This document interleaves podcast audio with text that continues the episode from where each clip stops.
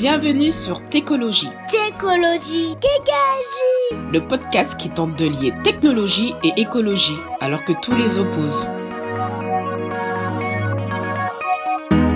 Salut, on est aujourd'hui avec euh, Olivier Philippot de Green Spector. Salut Olivier. Bonjour.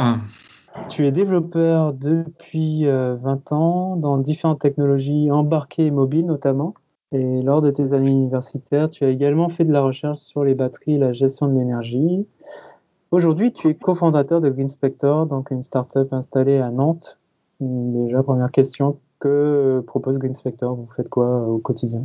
Alors, Green Spector, nous, on, fournit aux développeurs et aux équipes qui travaillent dans, dans le numérique un outil euh, qui va permettre d'évaluer euh, la consommation d'énergie, la performance, l'impact sur l'environnement des, des, solutions euh, web et mobiles.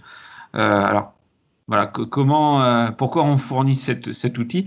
Euh, on, on, a travaillé et on travaille depuis environ 10 ans sur le Green IT et sur l'éco-conception des logiciels.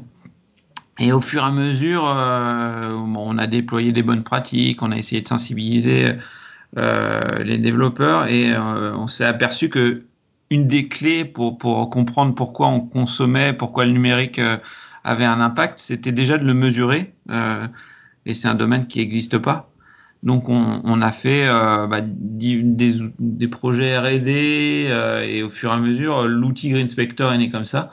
Euh, et, et, donc c'est pour ça que pour nous la clé c'était d'offrir aux développeurs un moyen de mesurer euh, la consommation d'énergie, entre autres, hein, euh, de leurs applications, de leur site web, pour pouvoir se dire déjà pour leur proposer des bonnes pratiques, euh, mais aussi leur dire bah, est-ce qu'ils sont, est-ce qu'ils ont un impact fort ou pas sur le, le poste et sur le mobile du, de l'utilisateur.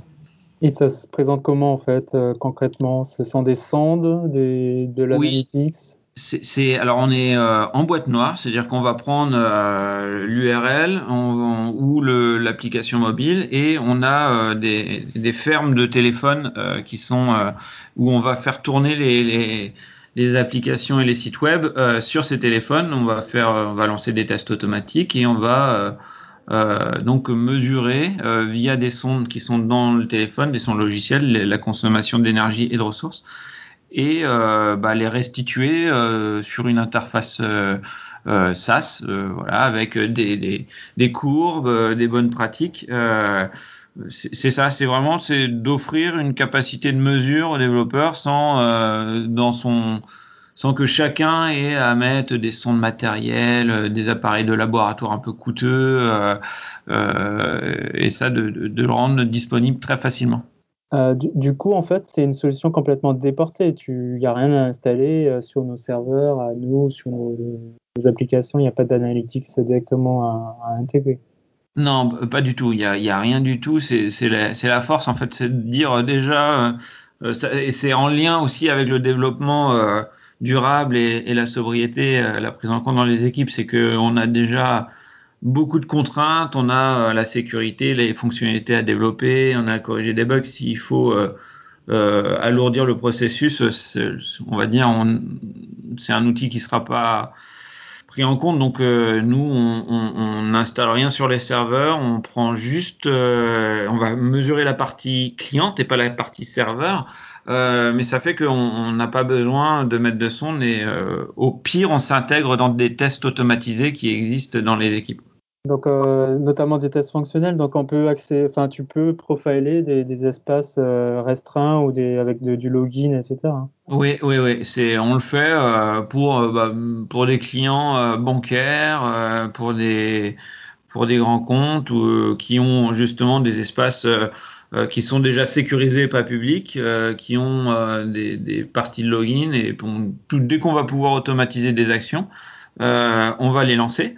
Euh, sur le téléphone et on va on va on va switcher euh, les conditions euh, par exemple en, en, 2G, en 3G, en Wi-Fi. On va faire des mesures sur des téléphones qui sont on va dire bas de gamme et, et au final ça veut dire par exemple une solution ou un site web on va pouvoir la tester sur un téléphone bas de gamme et en 2G et on va être dans le, la pire des situations. Mais si bah, la performance et la consommation d'énergie, enfin la performance est, vraiment médiocre et la consommation d'énergie explose, bah on, on, considère que l'application ou le site elle, exclut des personnes. Euh, parce que justement, si on peut pas faire tourner une application en 2G sur un téléphone reconditionné, par exemple, il y a une partie de la population qui qui peut pas accéder à cette à ces solutions. Donc euh, c'est important de, le mesurer comme ça et c'est vraiment pas mesuré dans les équipes euh, parce que bah, quand on développe, on est euh, dans son bureau avec même si on peut se plaindre des conditions de connexion, on est quand même avec des conditions de connexion qui sont bonnes et avec des téléphones qui, des PC qui sont haut de gamme. sauf que les utilisateurs sont pas dans ce cas-là tout le temps. Pour plus d'inclusion et pour éviter aussi d'induire un peu d'obsolescence finalement. Pas, pas d'obsolescence programmée, mais c'est euh, le fait que nos applications site web ne soient pas, euh, qu'elles puissent pas tourner sur des téléphones qui sont pas forcément vieux, mais qui datent de 4-5 ans. Oui, c'est ça. Et comme il y a beaucoup de téléphones et une bonne pratique euh, dans la sobriété, ça va être de reconditionner les téléphones. Ça veut dire que il va y avoir énormément de téléphones qui qui sont pas des, des, des nouvelles plateformes, qui n'ont pas des puces 5G comme voilà on entend partout, euh, qui ont juste de la 3G ou de la 4G. Euh, donc et, et, effectivement ça ça permet de, de, de, dire on va prolonger le parc aussi comme ça. Et un, un des impacts aussi de dire on va consommer moins d'énergie euh, sur le sur le téléphone, bah on va moins solliciter la batterie. Et une des conditions de renouvellement euh, des téléphones d'obsolescence, c'est euh, bah souvent les batteries qui, qui au bout d'un an euh, sont, sont trop vieilles et l'autonomie elle est plus satisfaisante pour l'utilisateur. Et comme les batteries sont scellées, euh, bah, sur ça, on va renouveler son téléphone. Donc on voit, on voit là le lien entre un, un, site web ou un logiciel qui est très consommateur en termes d'énergie et l'obsolescence. Alors c'est très insidieux, hein, mais, euh, mais c'est réel. Comment vous êtes arrivé à créer cette boîte? Qu'est-ce qui vous a donné envie de la créer en fait? Alors, qu'est-ce qui nous a donné envie? Ben, on, travaillait euh, tous les trois dans, le numérique et dans les gros groupes et dans, l'informatique. Dans nos vies personnelles et dans nos convictions, on se disait aussi, euh, voilà, c'est important de faire quelque chose pour l'environnement, pour et en voyant bah, ce qui se passait dans l'informatique, on se dit mais pourquoi on ne travaille pas euh, sur euh, sur les bonnes pratiques Alors effectivement, on a commencé à travailler sur les serveurs, sur les bonnes pratiques utilisateurs.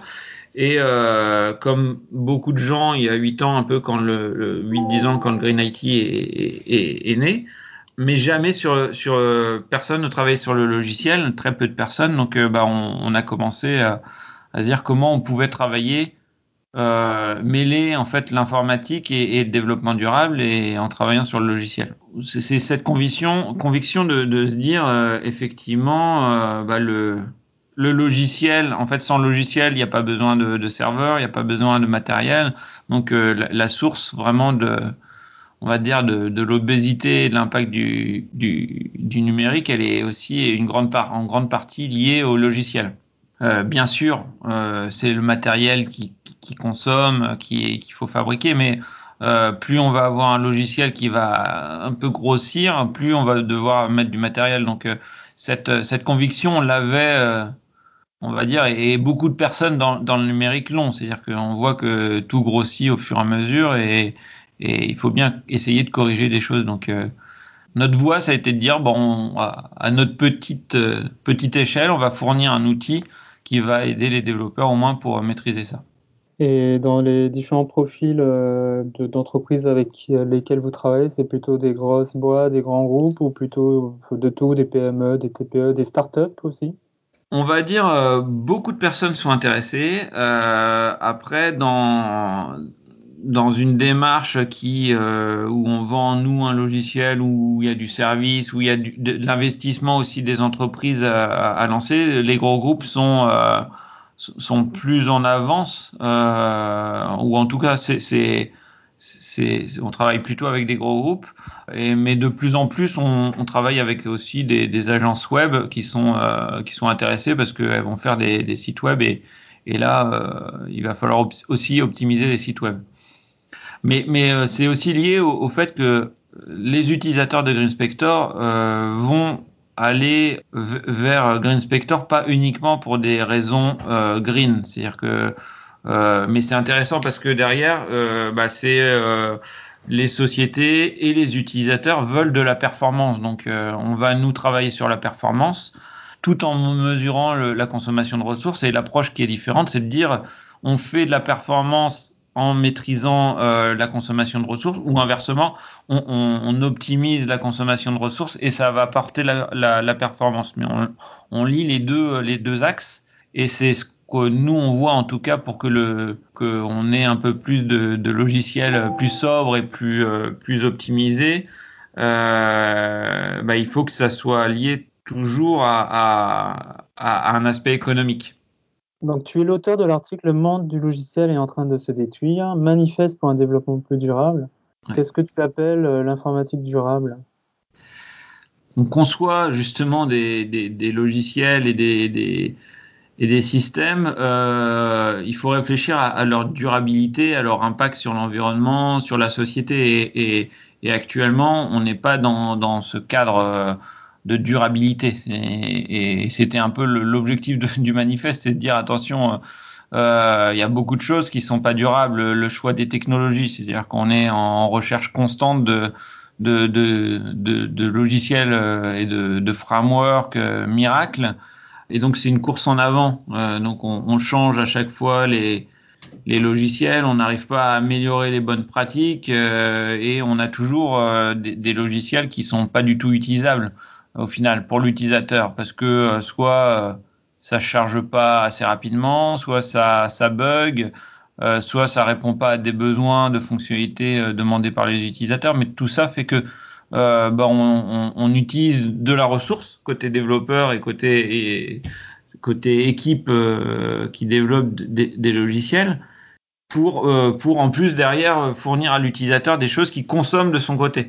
Donc la, la, une informatique durable, ça va être une informatique déjà qui, est plus efficiente, euh, mais aussi euh, qui, côté utilisateur, va, consommer moins de ressources, qui va pas créer de pression comme on parlait tout à l'heure euh, sur son téléphone en consommant trop de ressources, trop de mémoire, trop, de tout quoi.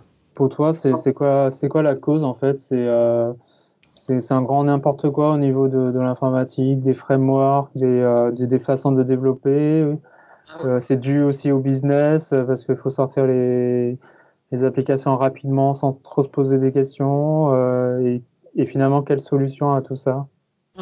Alors, euh, c'est une vaste question, et, et mais il y a plusieurs causes effectivement qui, qui est. alors, on, on, est une industrie qui est relativement jeune et en même temps qui a 30 ans en fait. Donc euh, au bout de 30 ans, on devrait un peu plus se standardiser. Et euh, bah, je parlais de, de, la recherche de la, la silver bullet.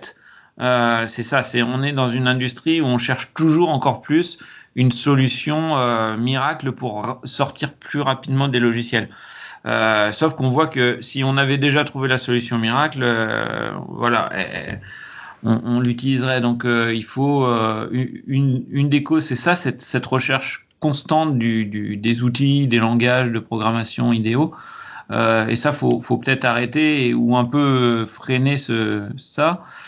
Une autre raison aussi côté, là, c'est plutôt côté développement, mais côté aussi entreprise et management, c'est qu'on justement on fait des, des, des, calculs un peu court-termistes. C'est euh, bah, quand on va choisir un framework ou quand on va choisir euh, de, euh, de, le coût d'un logiciel et qu'on va le développer, on, on, on fait pas des, des, on se projette pas et donc on calcule pas son coût euh, global, euh, les risques financiers. Donc on va plutôt se dire, par exemple, dans des équipes, on, on a vu bah, sur des solutions mobiles, comme on avait des développeurs web et qu'on avait des, déjà des un patrimoine web existant, bah, pour faire des applications mobiles, on va partir sur des solutions hybrides, donc qui permettent d'encapsuler euh, les solutions facilement, de les déployer.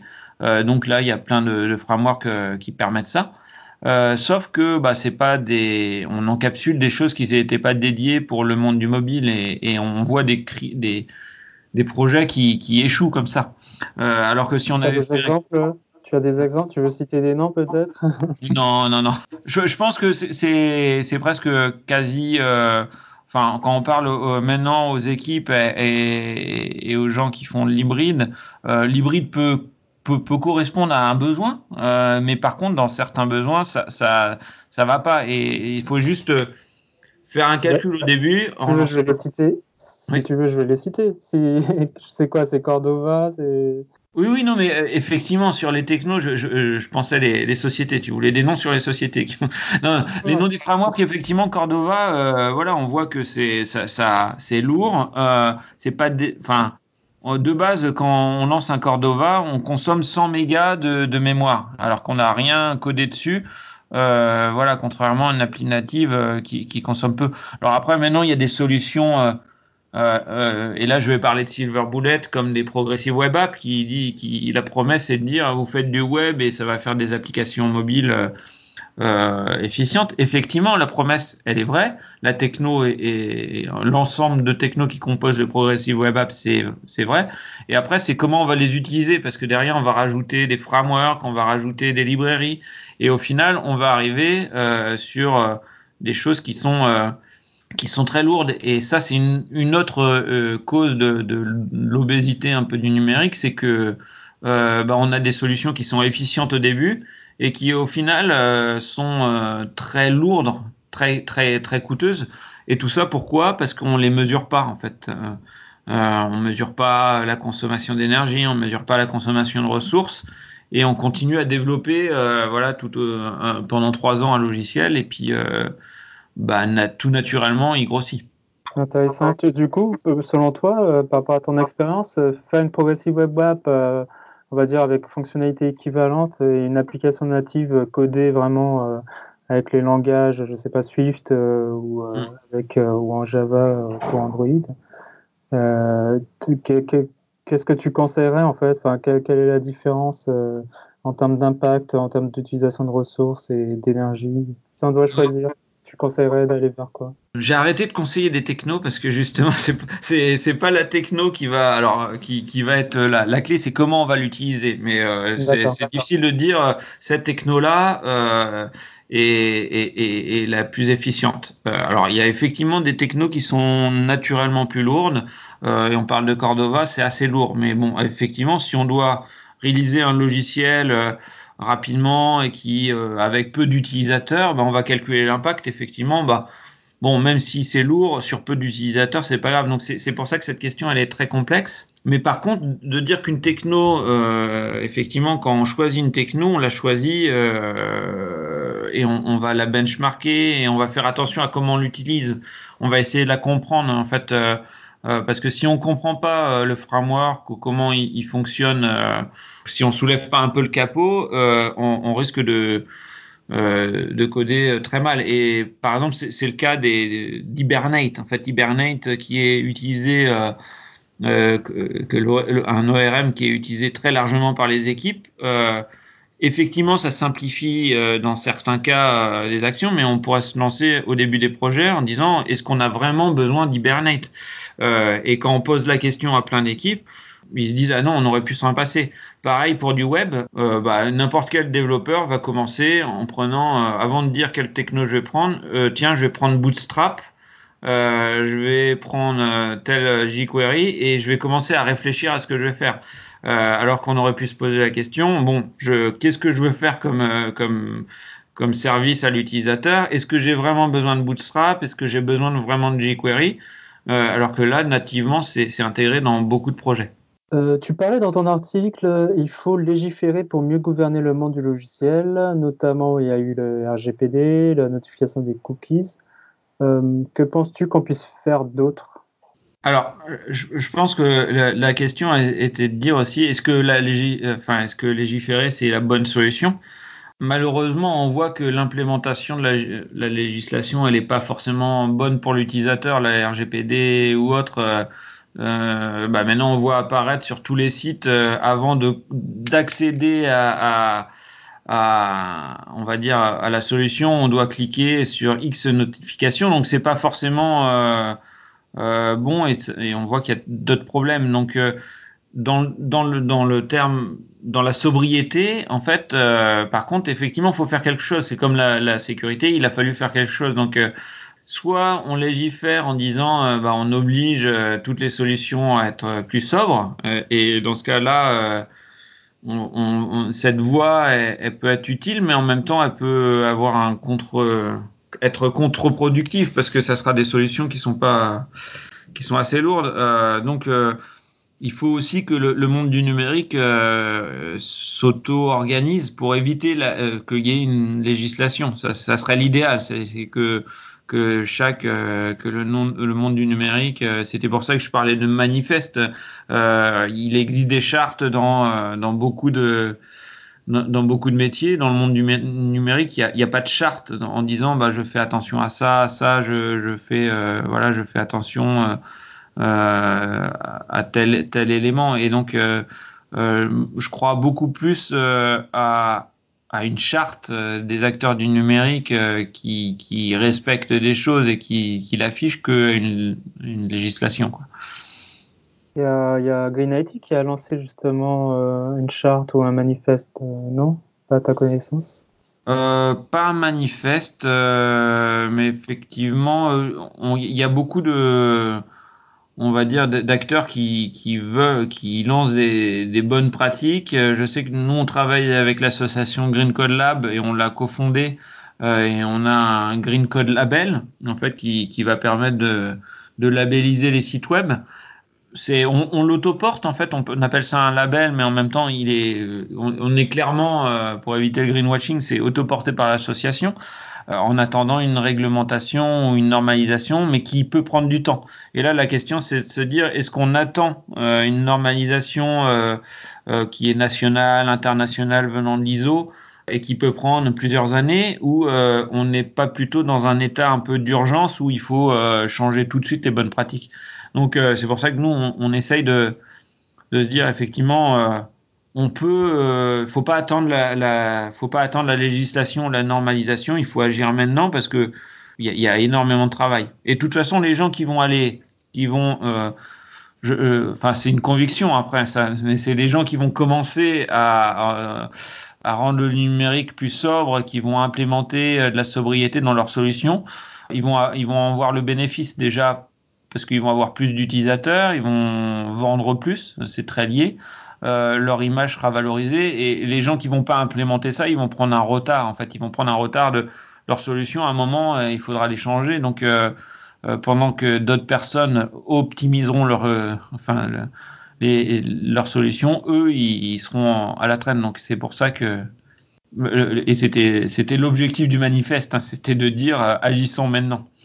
Donc économie d'énergie, performance des applications et business ne sont pas contradictoires alors. Pas du tout, et au contraire, ça va dans le même sens.